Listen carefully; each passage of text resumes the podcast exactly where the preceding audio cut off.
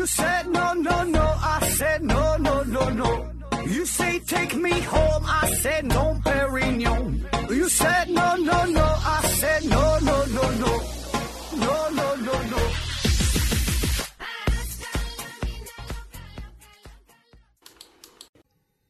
拼命探索，不计后果。欢迎您收听《思考盒子》。呃，咱还是线上硬广，听节目送奖品。一个呢是大家学公司提供的五大箱子台灯，一个呢是大家学公司提供的一份价值五百元的网络学习课程，还有一个奖品呢是利纯公司提供的五份膳食纤维，还有一个是质检公司提供的五份尿液检测试纸。欢迎大家积极参与抽奖活动。然后这个开奖的信息啊，会在我的微信公众号上边统一发布。呃，所以强调一下，这个提前关注这个公众号啊，公众号就叫“思考盒子”。呃，你别错过了这个中奖信息啊！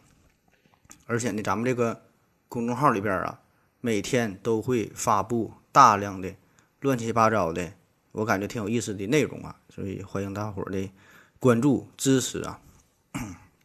啊，另外再打一个广告。嗯，大家可以先看一下节目下方的照片啊，一个帅哥的照片。嗯，这里这今天又来了一位不愿意奋斗的，想要找富婆的这么一个主。那不过呢，这位给的这个照片啊，确实挺帅哈，就妥妥的，一看就是被包养的相貌。呃，符合人们对被包养的男性的相貌的一个印象。而且呢，他有点文艺范儿，这个唱歌也特别好听。小时候据说是。上小学时候，这个男女歌唱对决呀，他还被选中选做这个男生的代表啊，所以欢迎各位富婆踊跃报名，啊，有兴趣的朋友呢，也可以和他进行私聊啊。那好了，上期节目呢，我们说了要进行一个节目的大改版，就想专门致力于回答听友的问题，然后就有很多听友留言嘛，就是整体来看，更多的人是不希望改版。就说咱原来的模式整的挺好的，你改这玩意儿呢，大伙儿不爱听了啊。然后也有一些听友说呢，可以结合一下，就是仍然以原来的这个节目这个就做主题的这个方式为主，然后在节目的最后可以挑几个有意思的问题回答一下，这样不就两全其美了吗？嗯，我觉得大伙说的都挺有道理的啊。反正最后决定啊，这个这期节目呢，反正咱还是专门回答听友的问题。呃，因为毕竟这个之前咱说了要回答问题嘛，没没回答完，而且人人家都问了，对吧？你不回答人家不合适了，不礼貌啊！哎，反正你你听啥都一样，对吧？十多分钟你你就你就睡着了啊，后边讲啥你你也不知道了。反正这期咱还这么整，然后下一期呢，因为大家比较怀念以前模式嘛，下期咱再改回来吧，就还是按以前这么说，找个主题随便给大伙儿聊聊啊。好了，嗯，正式开始今天的这个。这个这个内容就回答听友问题。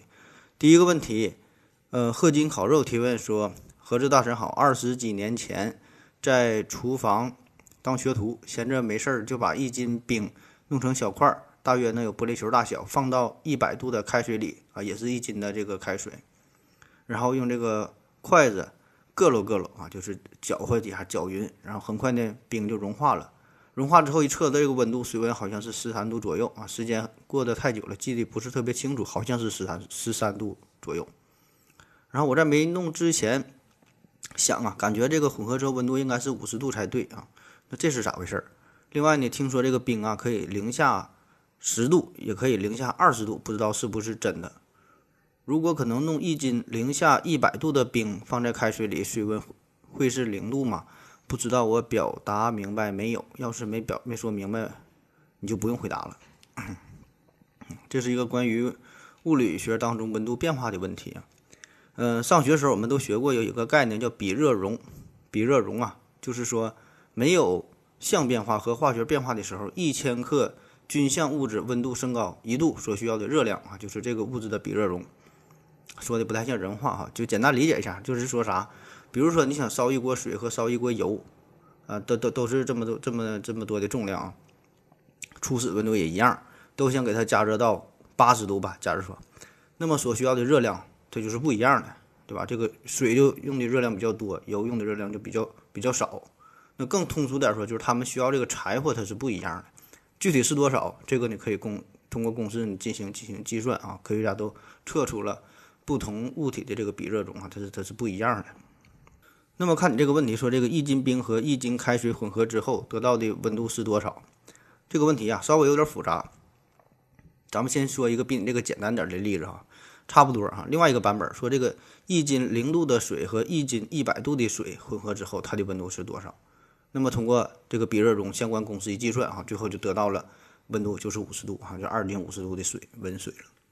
当然这里边不考虑。呃，本身这个热量散失啊等等这些其他的因素，就是在一个完全理想的状态下，就单纯计算比热容这个问题哈，就得到就五十度的水。那么问题来了，如果说是一斤冰和一百度的水混合，得到的温度是多少呢？问题的关键就是这个零度的水和这个冰，它一样吗？那答案是不一样啊，因为这个冰想变成零度的水，还需要吸收额外的热量才行。所以说，你这个问题就是混合之后，它这个温度就会更低。就冰和这个一百度的水混合之度，混合之后温度要低于五十度。那么你的这个第二个问题说这个冰的温度的问题啊，冰的温度不一定都是零度啊，也可以更低。像你说零下十度、零下二十度都可以。我想，如果技术足够成熟，它也可以无限的接近绝对零度啊，这个是是理论上是有有可能的，对吧？所以这个混合之后，那就需要更多更多的热量。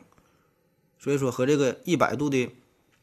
水混合之后啊，得到的温度具体是多少？要根据这个冰的温度的不同，得到的答案呢也是不一样的。啊，具体呢可以在网上搜索一一个关键词，叫“水的三项点”啊，三项三个不同状态嘛，这个关这个关键词啊，呃里边有一些相关的内容啊，还有这个图啊，可以看一下。呃，也推荐一下这个科学部落最近有一期节目讲，叫“水是世界上比热最大的物质”嘛，啊，你可以可以搜索一下。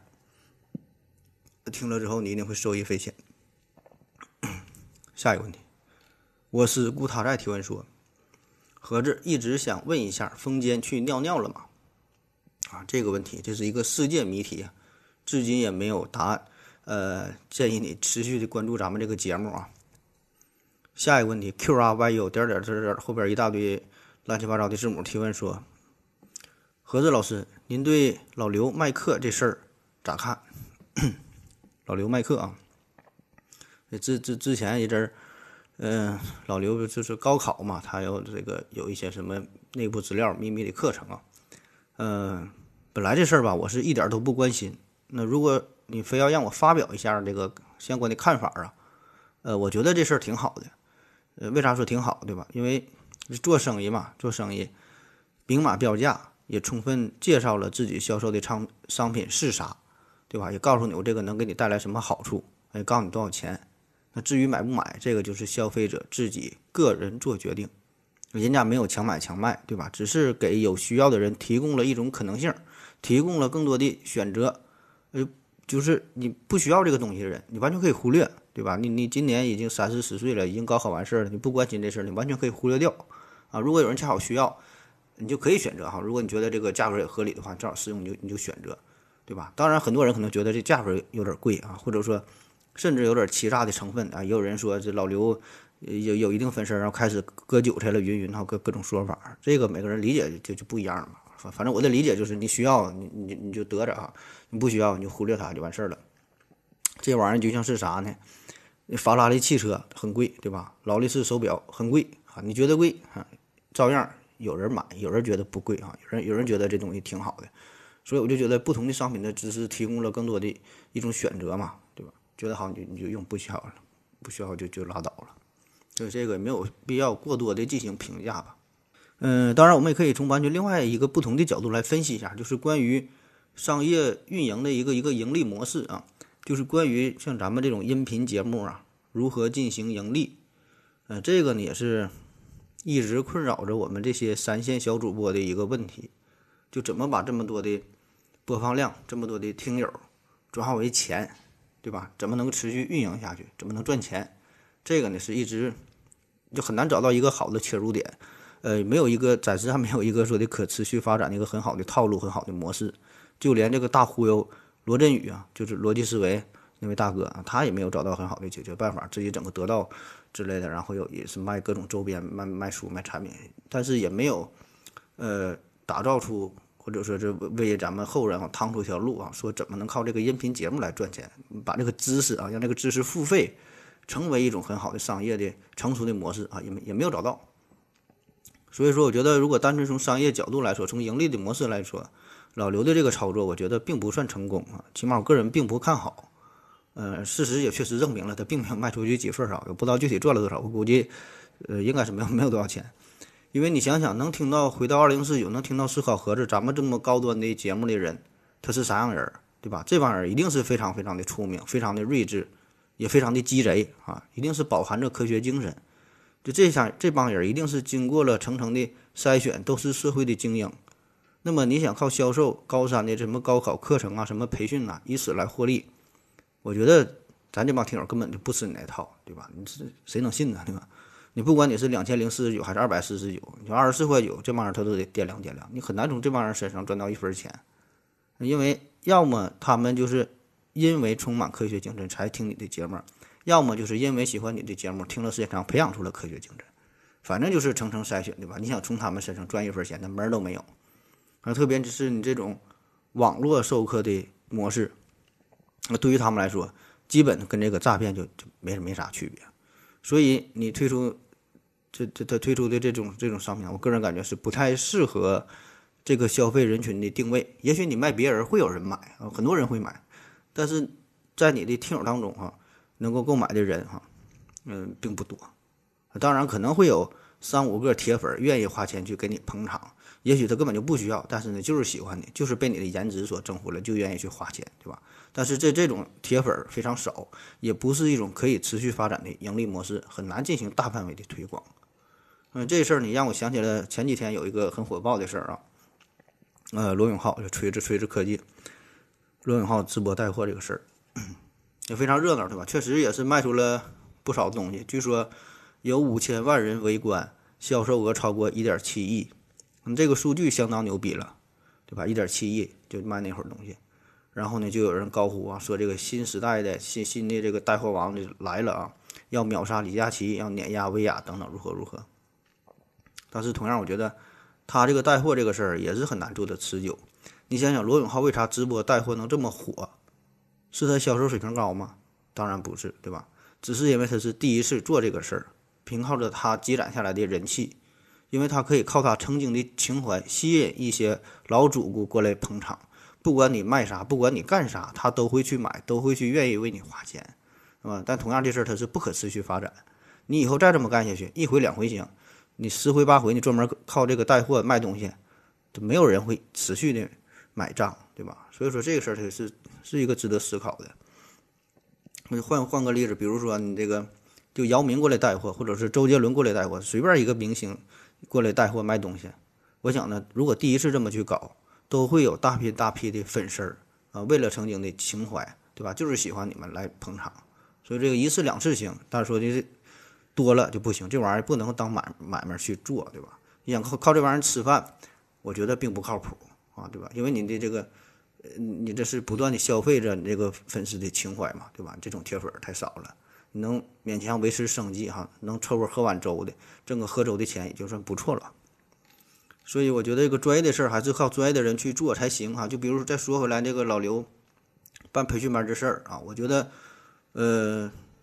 这个高山辅导这是一个很大的一块蛋糕，对吧？很多人去抢，竞争非常激烈，也已经有很多的机构、很多的组织、很多的专家啊，去研究考试、研究这个套路、研究学习的方法，提升考考生的这个分数啊。人家专门研究这种事儿，对吧？专门干这个，人就靠这个吃饭的。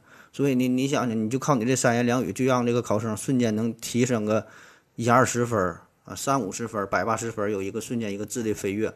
我是不信啊，我是不信，我觉得这个没有这么大的能力啊，所以，就你讲这个东西可能很有道理，也很对啊，这个方式方法也很对，对吧？就像老刘在节目当中说的，很多人经历过高考之后，上了大学，工作之后，走入社会之后，回头看，再看高考，感觉这事儿很轻松啊，感觉考个六百多分是轻轻松松，非常愉快、简单加愉快的事儿，甚至说的考个什么市状元、省状元啊。起码进个前三名，可能说不成问题。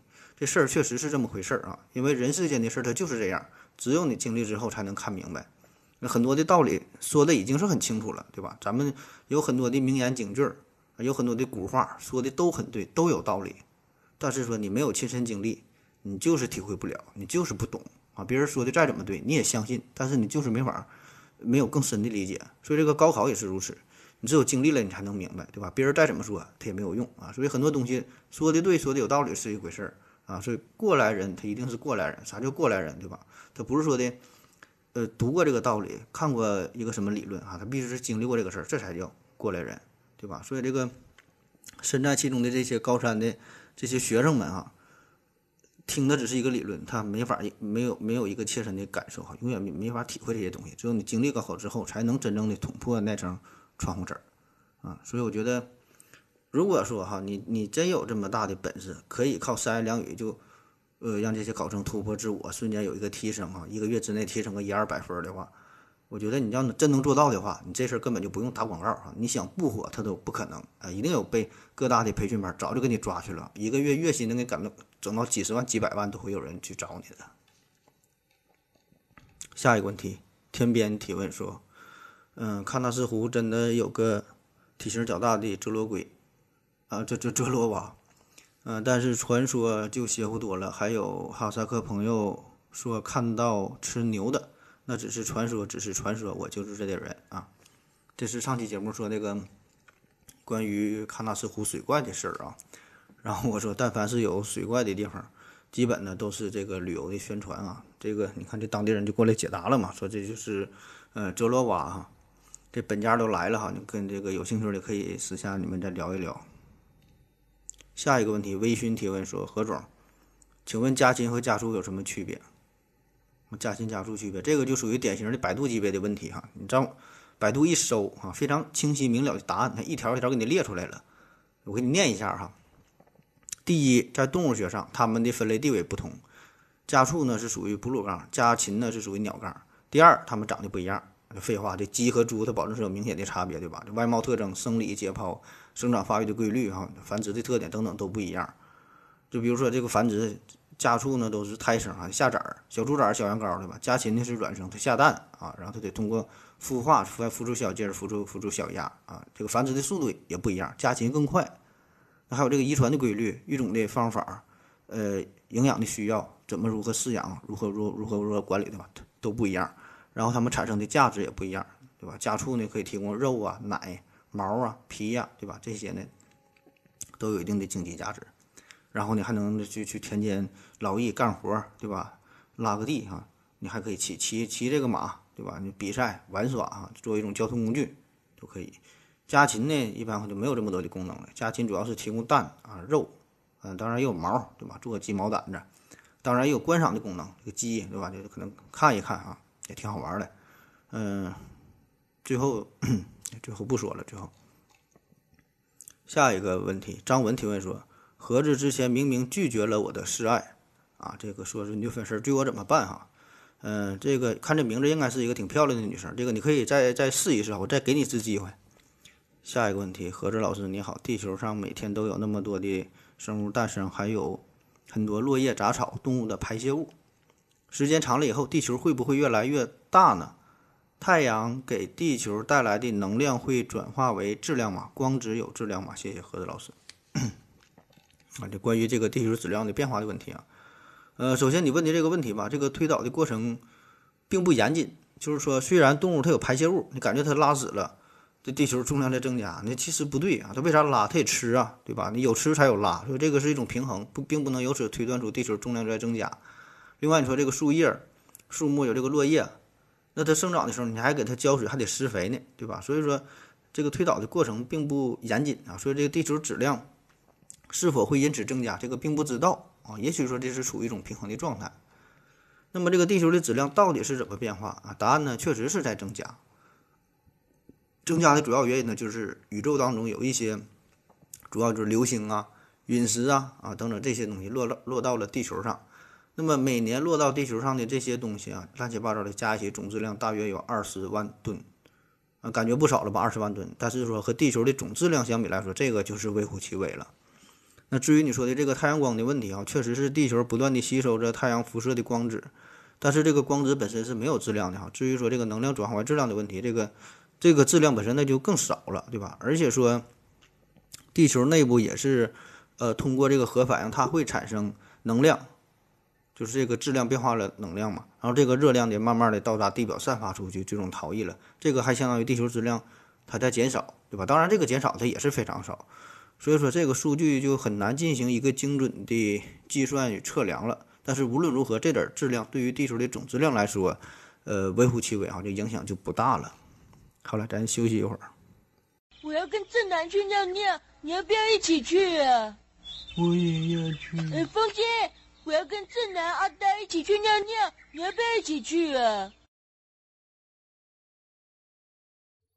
嗯，好了，喝了口水回来，咱们继续聊。下一个问题，J.K. 零零零零一提问说：“可以提个问题吗？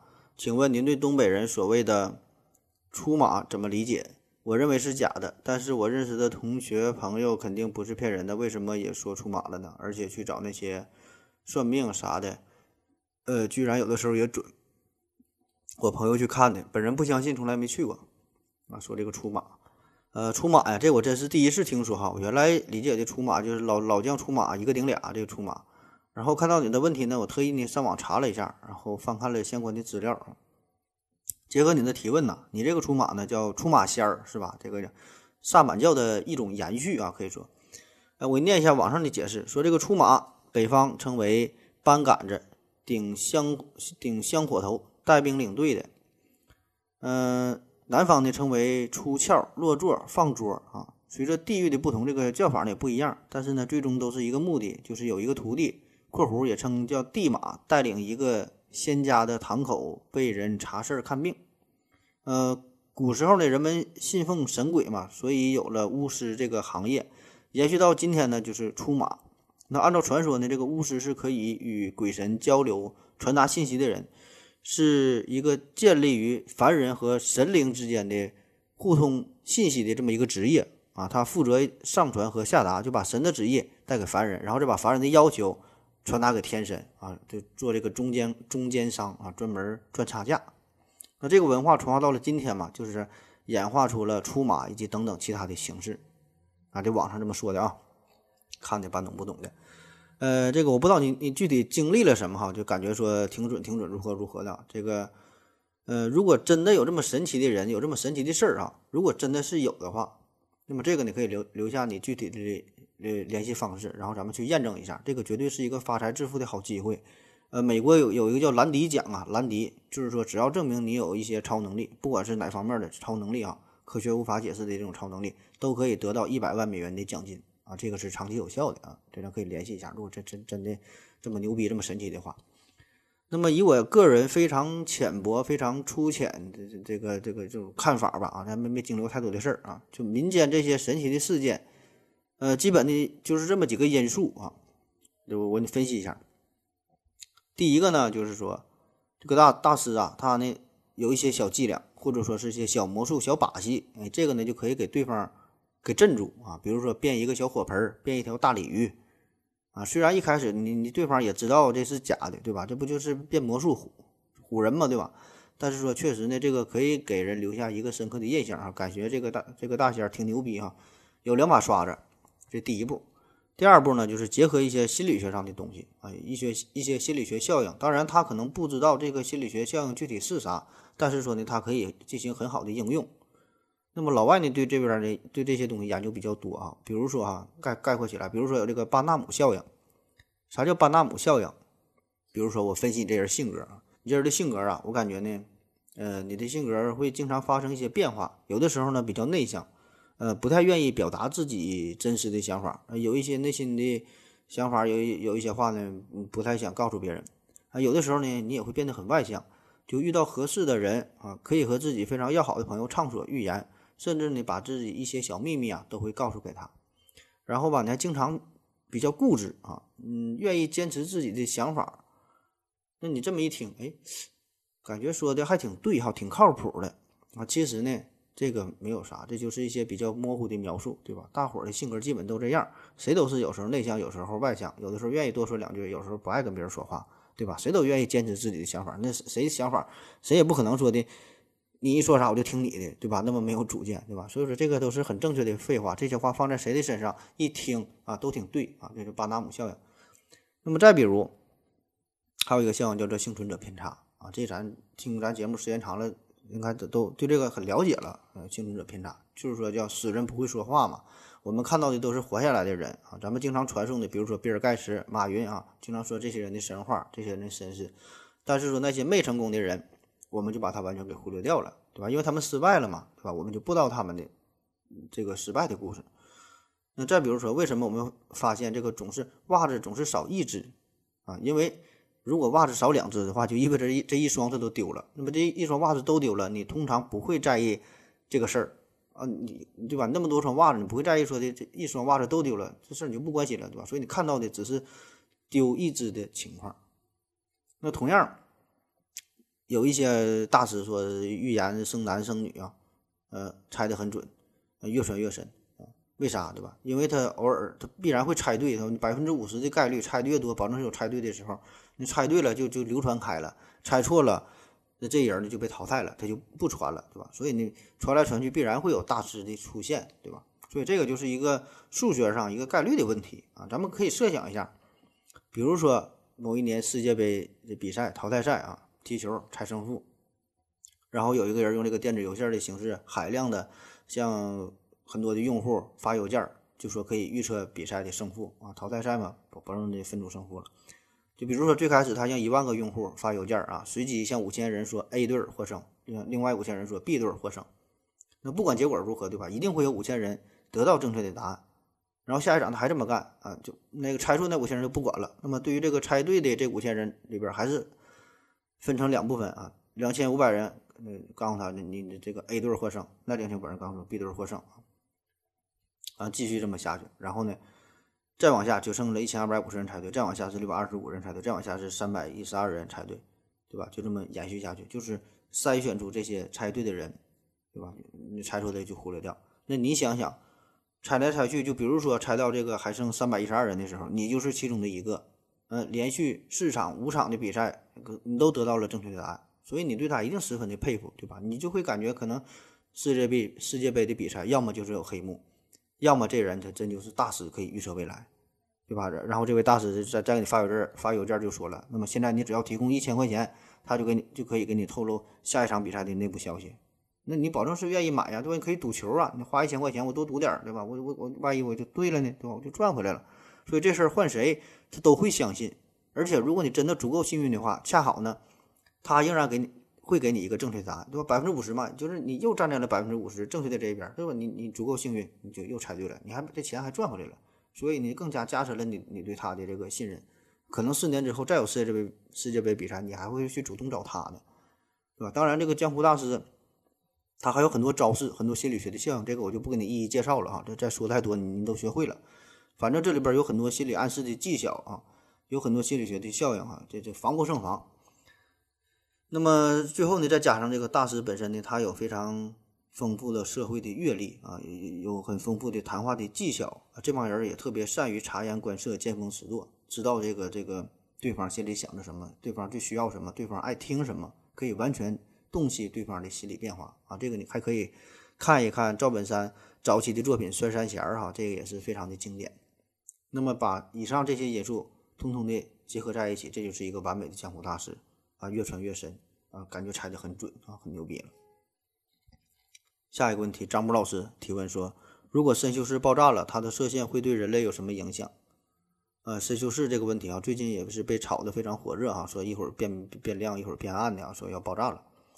呃，大伙儿非常关心哈，它什么时候爆啊？爆完之后对地球有啥影响啊？呃，我前一阵呢正好听了这个原来是这样哈，他也专门做了一期关于参修室爆炸这个事儿哈，强烈推荐给大家。原来是这样啊！第二百八十八期节目叫“深修室真的要炸了吗？”呃，这期节目足足是将近一个小时的时间哈，我觉得基本可以回答呃所有你关于深修室的这个疑惑啊，可以听一听。下一个问题，小鬼零二幺提问：何志老师有没有轮回？轮回有没有轮回转世这类事儿啊？轮回转世啊，这个事儿呢，我可以明确的告诉你啊，确实有，确实有轮回转世。啥叫轮回转世啊？咱经经常说这个六道轮回，哪六个道哈？天道、人道、地狱道、畜生道、恶鬼道、阿修罗道啊。当然，不同的宗教当中对于这个轮回转世的理解、具体的定义啊，怎么个转法还不太一样啊。有的就是说天堂、地狱啊，有的咱有的说这六道啊不一样。呃，各有各的说法，但是说这个大概的意思都差不多，就是你这辈子做好事儿积德，下辈子就有好的因果报应，对吧？这辈子你做坏事，那下辈子你就遭殃。那么怎么才能获得永久的快乐呢？你就得跳出六道，因为这个轮回呀，啥叫轮回嘛？就像车轮子一样，反反复复没有休止，所以这个事儿它是很痛苦的。就算你有快乐，这个快乐它也是短暂的，对吧？因为它有报应嘛。你你现在快乐，可能过一阵儿呢。你你想享福想太多了，下辈子你就要遭罪了，对吧？这也叫报应嘛。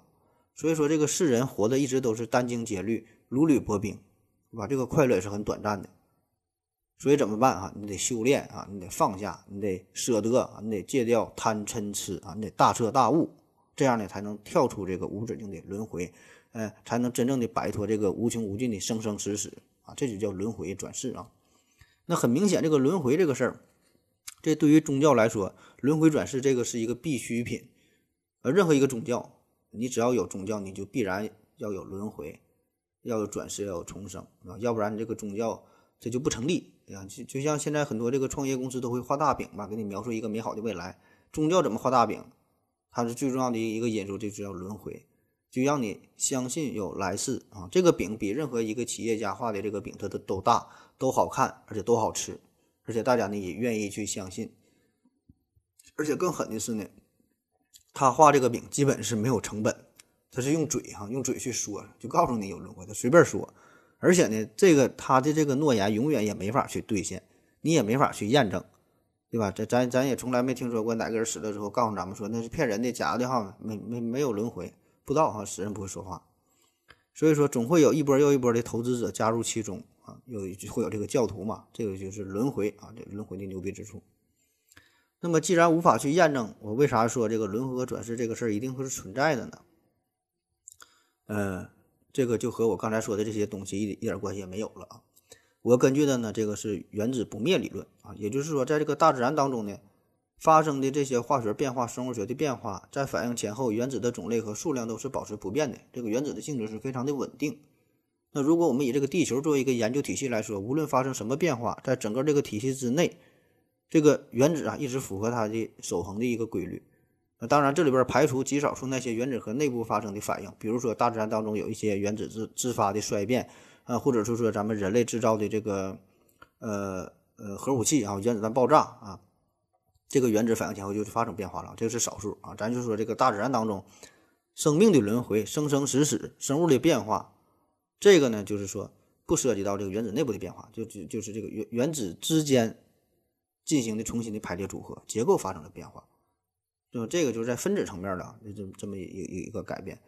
那么我们每个人实际上就是不同的原子的一个集合。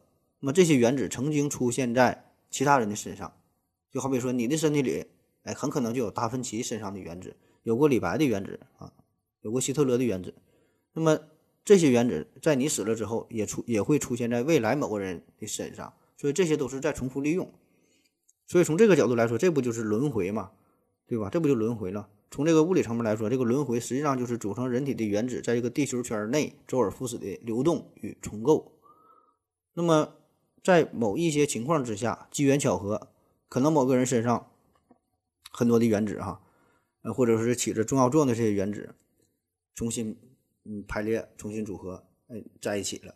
那么这个恰好呢，跟之前某个人身上这个排列组合的方式一样，哎，这就是我们说的投胎转世啊，重新呢组合在一起，发生了某些反应啊，可能还带来了一些一些记忆啊，一些灵异事件，就就就是轮回啊，你就当真的听啊。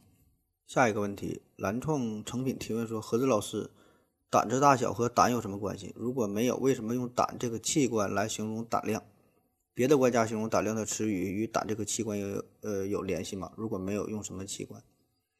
呃，这问题挺有意思啊。说这个胆和胆子，呃，第一个问题，这个胆子的大小和胆有什么关系？那从泌尿学的角度来说呢，这俩它没啥关系啊。用现在一种比较严谨的说法说，呃，起码到目前为止还没有足够的证据表明胆子的大小和胆量的大小有任何联系。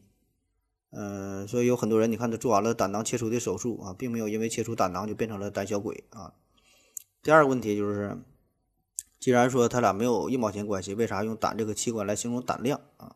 这个呢，就得参照中医里边对于各种脏器不同的理解了。呃，古人认为说这个胆呐主决断，在这个《书文》当中啊记载说，胆者中正之官，决断出焉。啥意思？就是说这个胆是负责做决断、做决定的。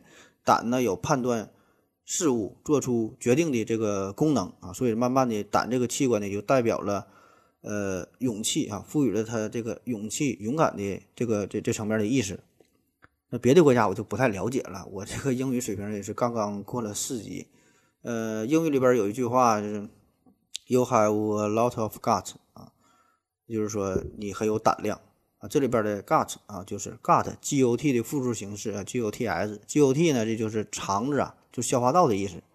我估计在英国人，在在英国呀，在他们的这个英国的古人可能以为这个肠子就是主决断的啊，所以说你有很多肠子，就代表着你胆儿很大。下一个问题，这秋日提问说，请问盒子认同的社会学理论都有哪些？呃，这个问题问的就是有点儿。超出我的认知范围了哈，这个社会学理论，我认同的社会学理论，我都不知道有哪些社会学理论，所以这个我没法去回答。你可以给我几个选项，我看看竟有啥社会学理论，然后我再找找，我看哪个能认同。下一个问题，不负年华不负卿提问说，何子老师，一个算命先生说，某个人某月某日不能出门，出门必然会出事儿，但这个人呢偏偏不信这一套，这天呢就正常外出，碰巧呢确实出事儿了。问，那么算命先生既然能够算出他出门要出事儿，应该呢也能算出他一定要出门，必然会出事儿。然后下边有人回答了，这个莫离啊回答是说，说这个算命先生只是告诫你坏事可以避免，但是这样坏事，但是这件坏事必然发生。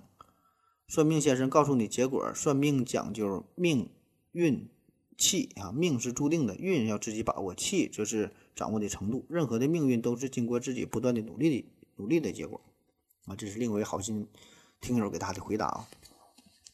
那说说我的理解啊，呃，你说这个算命这个事儿哈，那既然说这算命先生已经知道这个事儿，他他他他能预测到啊，预测到他会出门，呃，我觉得这个可以从这么几个角度去回答啊。比如说从这个因果律的角度来说，就假设啊，我说我也会算命。我也会算命，而且算的很准啊！我告诉你，我说呀，你不能用一百度的这个热水去洗澡，否则呢很危险，你就会受伤。呃，然后有人就不信啊，偏偏用这个一百度的水去洗澡，结果可想而知啊，确实受伤了。所以对吧？这个例子跟他说的不就一样吗？告诉你不要出门，你不信偏出门，然后受伤了。所以说，可以把这个算命先生的这个话呢，理解成。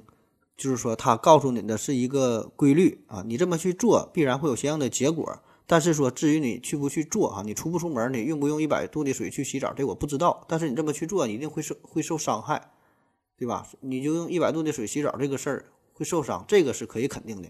但是你至于洗不洗，这个我不知道啊。这可以从这个层面来理解，就是说，算命先生告知的是一个规则，一个规律啊，他并不知道具体的。事实并不知道具体的事件会如何进展啊，这是一种解释。另外一种解释呢，咱可以用可以用这个平行宇宙理论啊。平行宇宙就是说，这个宇这个这个算命先生已经预测了未来宇宙发展的不同的版本，有很多的版本啊。这些不同的版本叫平行宇宙嘛，互相平行的。那这些平行平行宇宙当中有一个宇宙，就是说当当事人偏要出门的这个宇宙，他就出事儿了。这个呢是算命先生所知道的。那那些他没出门的宇宙，当事人就活的是很好的啊，所以说这个算命先生他能看到不同宇宙的呃发展下去不同的版本，所以他告诉告诉这个人你不要出门啊，出门就有有风险嘛。所以这个他就提前告诉他这个事儿，但是说他又改变不了结局啊，你只要选择这个宇宙啊，必然就会这么发展，必然就会受伤。那其中的一个宇宙就必然会向着他出门的这种情况去发展下去。同样，这个算命先生。也会面临着不同的岔路，不同的平行宇宙。就是有的宇宙当中，当事人就听了这个算命先生的话，那么这个宇宙当中，就这个人他就没听算命先生的话，他就他就他就出事儿了。但是至于算命先生自己，他也不知道自己将要进入到哪个宇宙。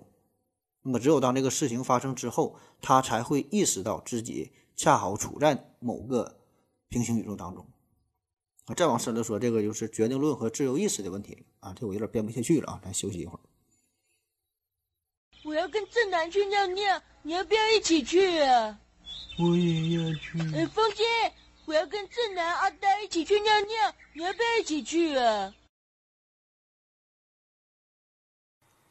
嗯，好了啊，尿过尿回来，咱们继续聊下一个问题。于佩提问说：“请问盒子，正常人一般会在少年时期更换一次牙齿，其他哺乳动物存在更换牙齿这种现象吗？从进化学的角度来说，呃，牙齿坏了，身体能够像长指甲一样不断的长出新的，那那不是更好？为什么没有进化？为什么没有那么进化？是因为存在什么弊端吗？”呃，先说这个其他动物有没有换牙的啊？其实有很多动物呢都会更换牙齿，而且呢更换的比人类还要更频繁。比如说，呃，老鼠啊、松鼠啊这些小动物，对吧？它经常叫磨牙，因为它疯狂的长嘛，不磨的话就它就就长得老长老长的了。还有这个鲨鱼啊，鲨鱼也是不断的会长出新的牙齿，前面掉了，后面呢就会补上来。呃，我查了资料，说这个其实所有的脊脊椎动物它它都会换牙，而且大多数的哺乳动物呢。通常呢都会换两组牙，都像人这种啊，就小时候长的乳牙，然后呢脱掉之后再长恒牙啊，跟随人这个呃人类或者跟随这个这个动物一辈子。那为什么这个动物会进化出换牙这个功能啊？这个就得从进化的角度来说了。这个脊脊椎动物它这个牙齿啊是由鱼类的祖先鳞片演化而来的。但是这个鳞片呢，并不是咱们现在看到的这个鱼鳞啊，这个鳞片跟咱理解的不太一样。这是一种带有髓腔的骨质结构，呃，大约呢是从四亿年前，一些极其坚硬的粗糙的鳞片，逐渐呢就像颌骨咬合面上迁移，那一步一步呢就变成了现在的这个牙齿。所以呢，这个牙齿呢，同样呢也就有着脱落和再生的能力哈，就跟这个鳞片的它的这个这个。呃，生长的模式是一样的啊，可以脱落，可以再生。但是说，为什么人类他换牙他就换一次啊？只有这么一次机会，多换几次不好吗？从这个进化史上来看，动物换牙的这个次数啊，和它出现的早晚的程度是负相关的，就可以理解为，越高级的动物换牙的次数就越少。就像咱们人类哈，它就出生一次，然后再换一次就完事儿了啊。哺乳动物基本都这样，因为我们已经。没有频繁换牙的必要，因为咱们平时，咱到了现在就咱吃吃的这个食物，然后再到这个消化系统的进这个进化啊，结合我们的寿命，就是这个两套牙，它基本这就够用了。而且你说换牙这个有没有好处？呃，当然可以说是是有一定的好处，但是你反复换牙，你想想，一个月让你换一回牙，长个新的这事儿，它也挺痛苦，对吧？所以说这个。有利有弊哈，所以最最终进化的结果就是到了，变成了咱们现在这种模式。下一个问题，超新星零一提问说：“请问何志教授，许多外星人事件看起来像是真实的，比如说孟兆国事件、呃黄安秋事件等等。但我认为呢，这些事件只是一一群人信息呃集体编造的谎言，但是又不明白他们的目的是什么，也不明白外星人的目的是什么，很难理解这些操作。既然外星人真实存在。”又为什么鬼鬼祟祟的和地球人接触？啊，这是两个问题哈。第一个呢，说这个集体编造外星人事件的谎言这个事儿，说他们有什么目的啊？这个目的很好理解啊，这目的不一样，它基本呢就这几条，对吧？各怀鬼胎呗，无非就是为了钱啊，为了名儿，想搞一个大新闻啊，获得点成就感，对吧？就追逐的，就呃熙熙攘攘嘛，对吧？就就就是为了名利二字啊。第二个问题说，这个外星人为什么鬼鬼祟祟的和地球人类接触？首先，你这个问题它就并不成立，对吧？外星人和地球人鬼鬼祟祟接触，首先你得证明有外星人，然后证明外星人和地球人接触了，然后再说外星人和地球人鬼鬼祟祟的接触，对吧？你现在你连有没有外星人都不知道，所以你这个问题它就不成立啊。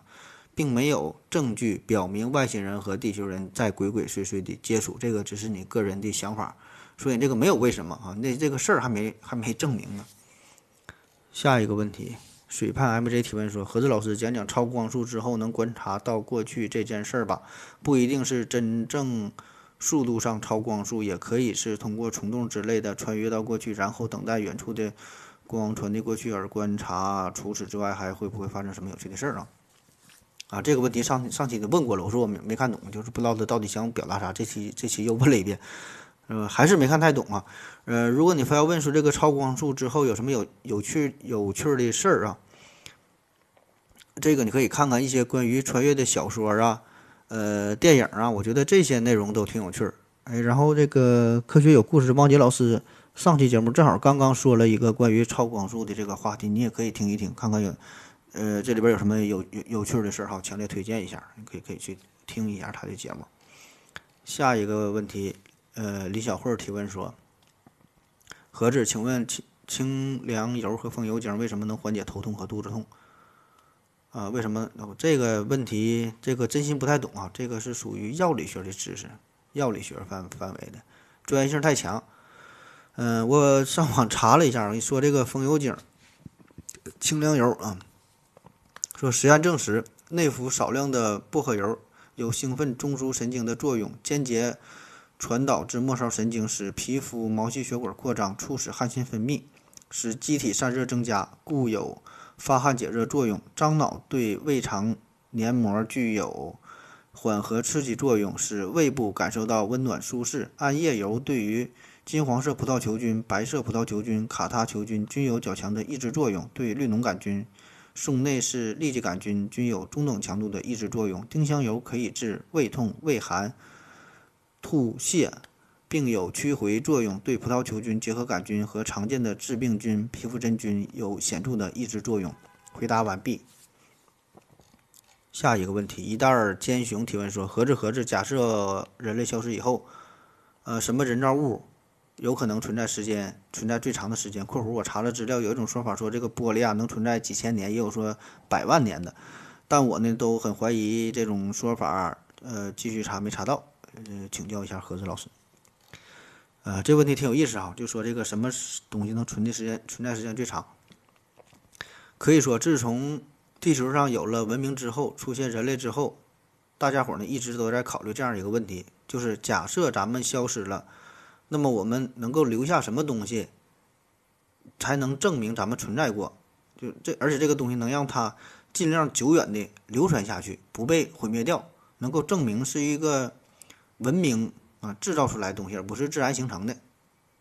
就比如说哈，咱们现在能够想到的，你说古人造的东西流传到现在，咱能咱看到的金字塔，对吧？中国的长城啊，这些呢都是有好几千年的历史了，依然呢能够看到啊，能够证明。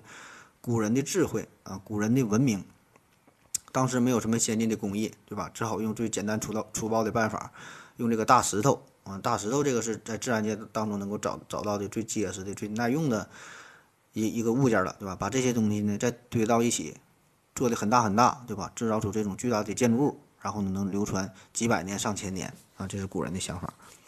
那么结合你这个问题哈，我们人类可以目前可以造出什么东西？呃，让它流传的时间更久远一些呢？我觉得呢，这个有两个思路哈。第一个思路呢，就是说在地球之上；另外一个思路呢，就就是在地球之外。那啥叫在地球之外？就是说把这个人造物啊放在太空当中，因为太空当中这环境比较特殊。呃，当我们人类消失以后啊，甚至说地球不存在了，这个人造物仍然可以在宇宙当中保存。啊，最典型的代表就是呃，旅行者一号、旅行者二号嘛，对吧？这个这个。呃，很很多朋友都听过了，这上面说有这个金唱片啊，带着人类的信息，呃，有什么照片啊，呃，还有什么各种音频呐，啊，向宇宙的深处飞去。那么有科学家预测啊，说这玩意儿它就往前飞哈，那能存在说几亿年、几十亿年都有可能，对吧？就在宇宇宙宇宙里边瞎飞呗，只要不创造什么东西，它就能它就能飞，能够一直存在。因为宇宙当中这个环境也是确实很适合长期保存，呃，这个这个唱片。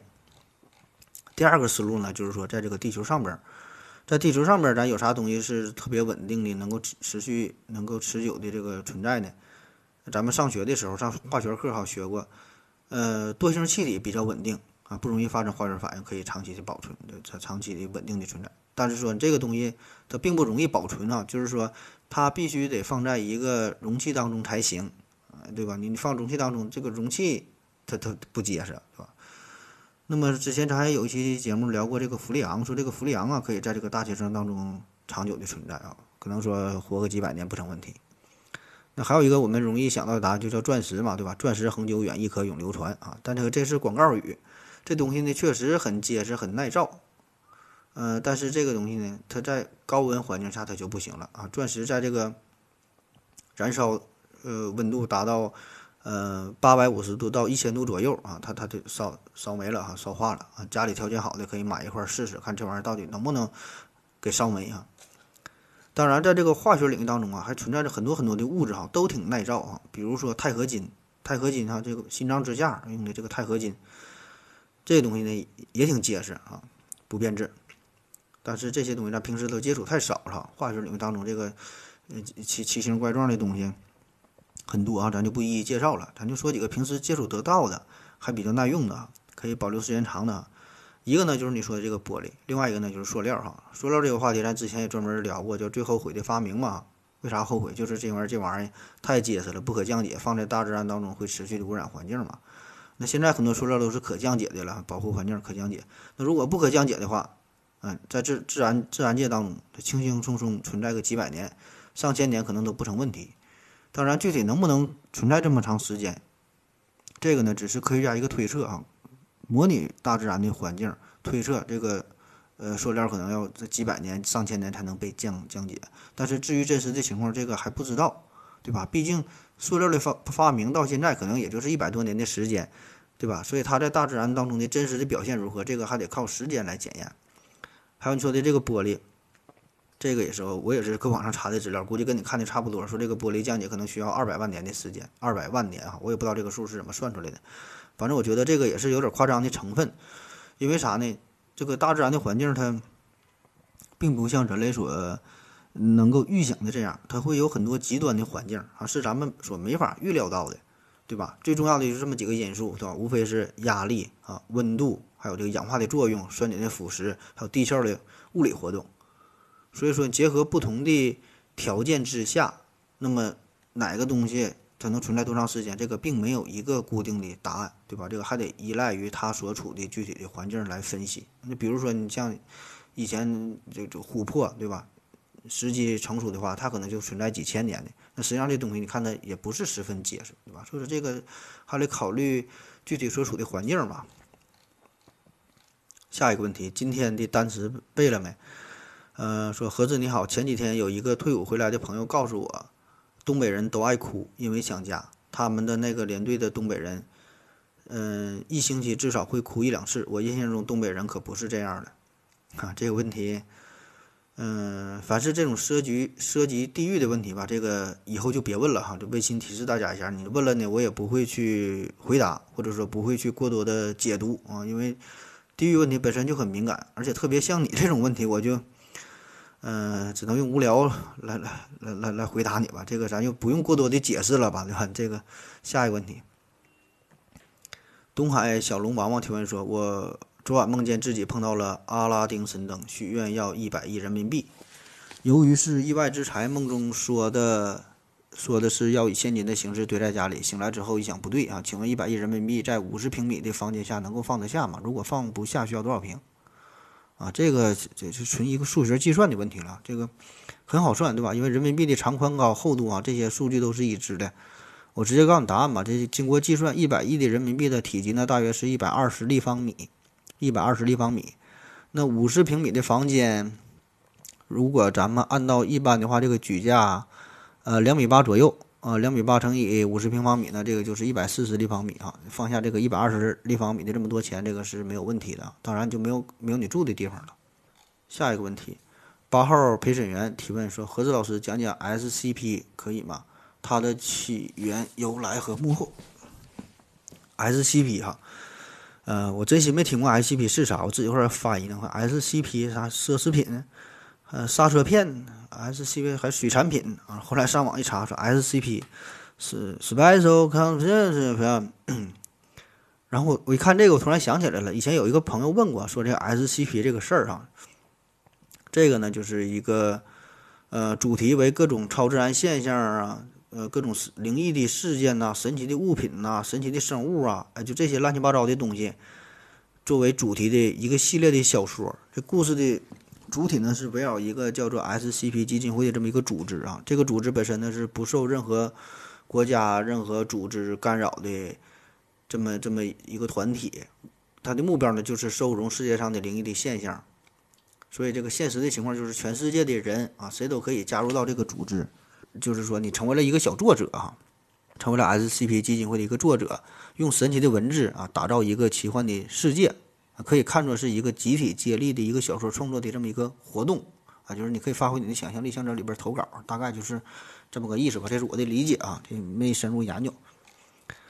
下一个问题，这求助提问说，请问何志，在社会上男女逐渐平等的当下，女权主义者的言论中有没有什么偏激的观念？比较狂热信奉女权的人有哪些？啊，这个范这这个问题又超出了我的认知范围了。啊，首先第一个问题说，这个女权女权主义的言论当中有没有什么偏激的观念？